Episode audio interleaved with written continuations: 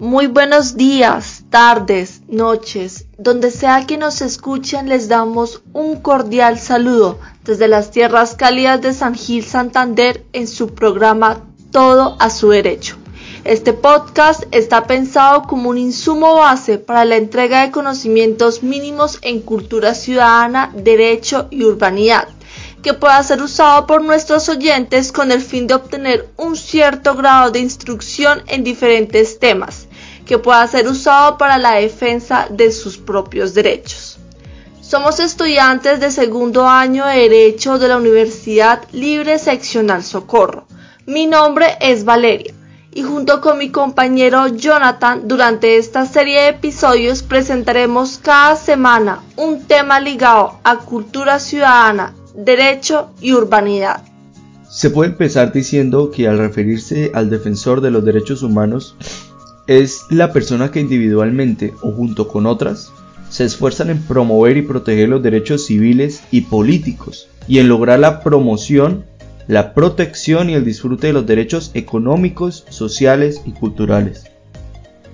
No obstante, los defensores abordan cualquier problema de derechos humanos que pueden comprender desde las ejecuciones sumarias hasta la tortura, la detención y la prisión arbitrarias, la mutilación genital de las mujeres, la discriminación, las cuestiones laborales, las expulsiones forzadas, el acceso a la atención sanitaria o los derechos tóxicos y su impacto en el medio ambiente. Los defensores actúan en favor de derechos humanos, tan diversos como el derecho a la vida, la alimentación y el agua. El nivel más alto posible de salud, una vivienda adecuada, un nombre y nacionalidad, la educación, la libertad de circulación y la no discriminación. Algunas veces defienden derechos de categorías de personas, por ejemplo, los derechos de la mujer, el niño, los indígenas, los refugiados, los desplazados y las minorías nacionales, lingüísticas o sexuales. La actividad de muchos defensores tiene por objeto lograr que rinda cuentas de la observancia de las normas relativas a los derechos humanos. En términos generales, esta labor puede consistir en ejercer presión sobre las autoridades, promover la realización de mayores esfuerzos por parte del Estado para cumplir las obligaciones internacionales en materia de derechos humanos que han contraído al ratificar tratados internacionales. En casos más concretos, la importancia atribuida a la rendición de cuentas puede suponer que los defensores denuncien, bien sea en un medio público, por ejemplo, un periódico o ante un tribunal, violaciones de derechos humanos que se han producido. De esta manera, eh, contribuyen a que se haga justicia a las víctimas y acabar con las pautas de impunidad, evitando así las violaciones futuras. Un gran número de defensores, a menudo por conducto de organizaciones establecidas al efecto, concentran sus esfuerzos exclusivamente en poner fin a la impunidad. Los mismos grupos de defensores también podrían promover el fortalecimiento de la capacidad del Estado para enjuiciar a los autores de las violaciones. Por ejemplo, impartiendo capacitación en materia de derechos humanos a los fiscales, los jueces y la policía. La labor de los defensores de derechos humanos a menudo consiste en reunir y difundir información, llevar a cabo una actividad de promoción y movilizar a la población pública, a la opinión pública. Sin embargo, conforme se indica en esta sección, también pueden proporcionar información para potenciar o capacitar a otras personas. Participan activamente en la facilitación de medios materiales necesarios para hacer realidad los derechos humanos, construyendo viviendas, suministrando alimentos, eh, reforzando el desarrollo, entre otros se esfuerzan para conseguir una transformación democrática que suponga una mayor participación de la población en la adopción de las decisiones que conforman sus vidas y la mejor gestión de asuntos públicos.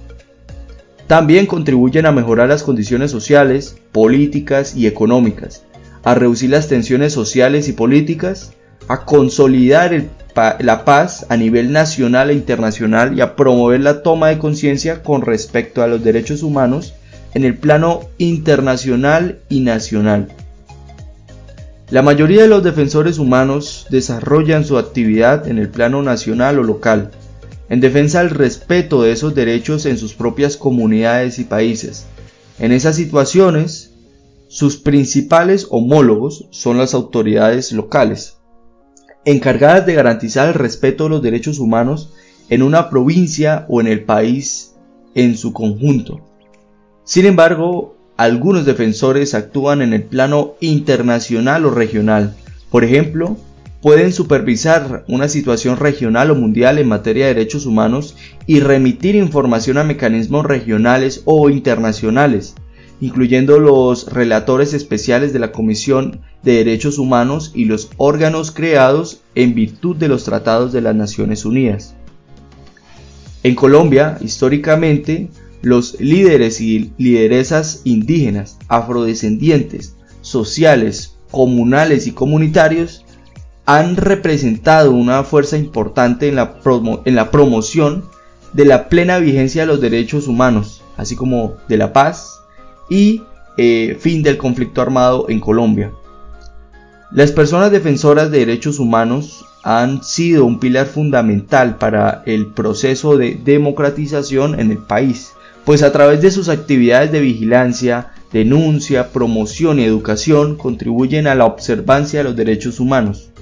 Al respecto, la Comisión Interamericana de Derechos Humanos ha señalado el rol esencial que ha tenido y continúa teniendo las defensoras y defensores en la denuncia de violaciones de derechos humanos cometidas durante el conflicto armado así como sus valiosos aportes en el proceso de la búsqueda y consolidación de la paz en Colombia.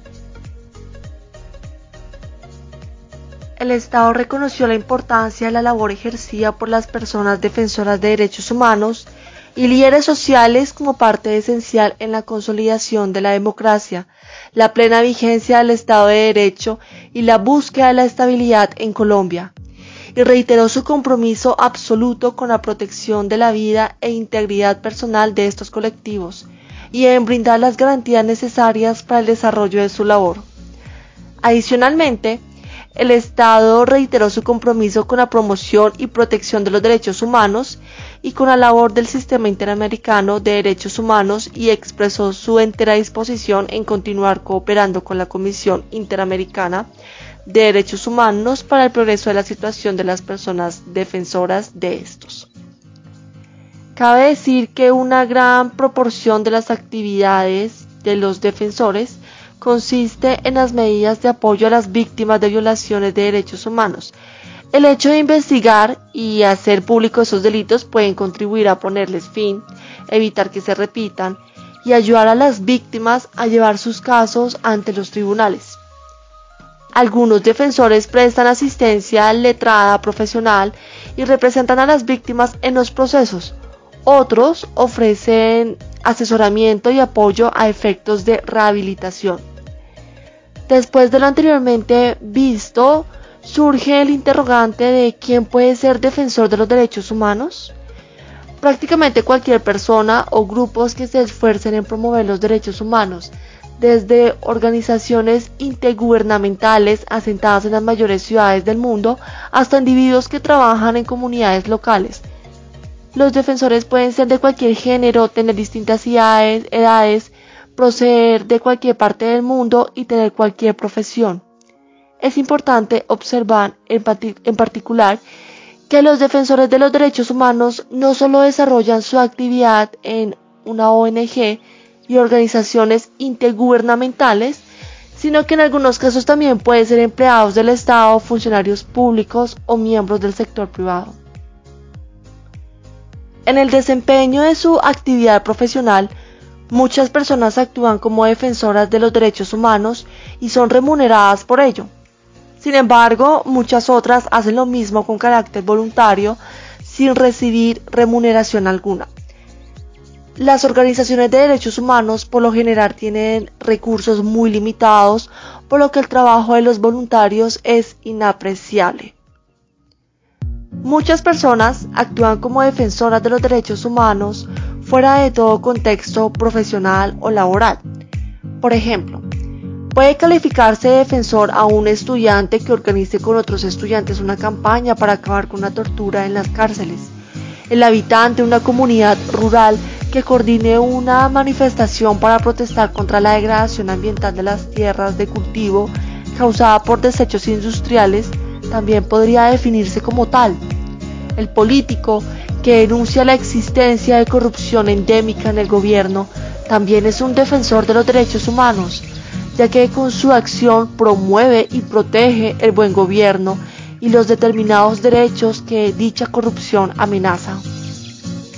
Los testigos en juicios contra autores de violaciones de derechos humanos y los testigos que proporcionan información a los órganos internacionales de derechos humanos o tribunales nacionales para ayudarles a juzgar las violaciones también se consideran defensores de los derechos humanos en el contexto de esas acciones.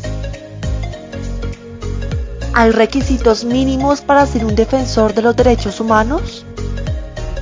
Como se dijo anteriormente, cualquier persona puede ser defensora de derechos humanos. Sin embargo, los defensores de los derechos humanos deben reconocer el carácter universal de estos. Conforme se proclama en la Declaración Universal de los Derechos Humanos, no pueden negarse a algunas personas algunos derechos y pretender al mismo tiempo ser un defensor de estos porque los reconoce a otras. Por ejemplo, sería inaceptable defender los derechos humanos de los hombres pero negar los mismos derechos a las mujeres.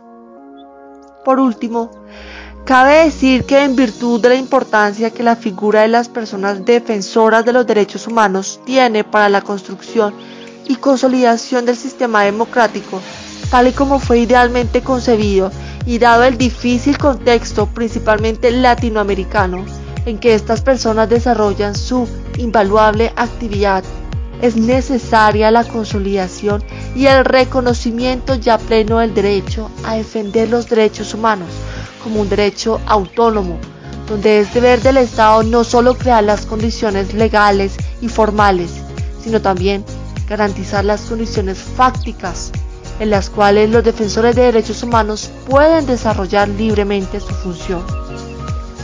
A su vez, los estados deben facilitar los medios necesarios para que las personas defensoras de derechos humanos cumplan una función pública respecto de la cual se encuentren amenazados o en situación de riesgo o denuncian violaciones a derechos. Pueden realizar libremente sus actividades, protegerlos cuando son objeto de amenazas para evitar los atentados a su vida, integridad, generar las condiciones para la erradicación de violaciones por parte de agentes estatales o de particulares.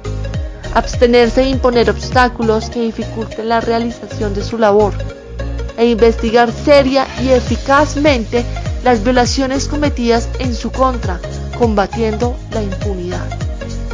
Y con esto concluimos esta sesión. Si te pareció interesante este podcast, no dudes en compartirlo. Puede que a otros también les guste. Te invitamos a suscribirte en nuestro Instagram arroba todo a su derecho, donde estarás informado sobre temas de cultura ciudadana, derecho y urbanidad. Muchas gracias por escucharnos.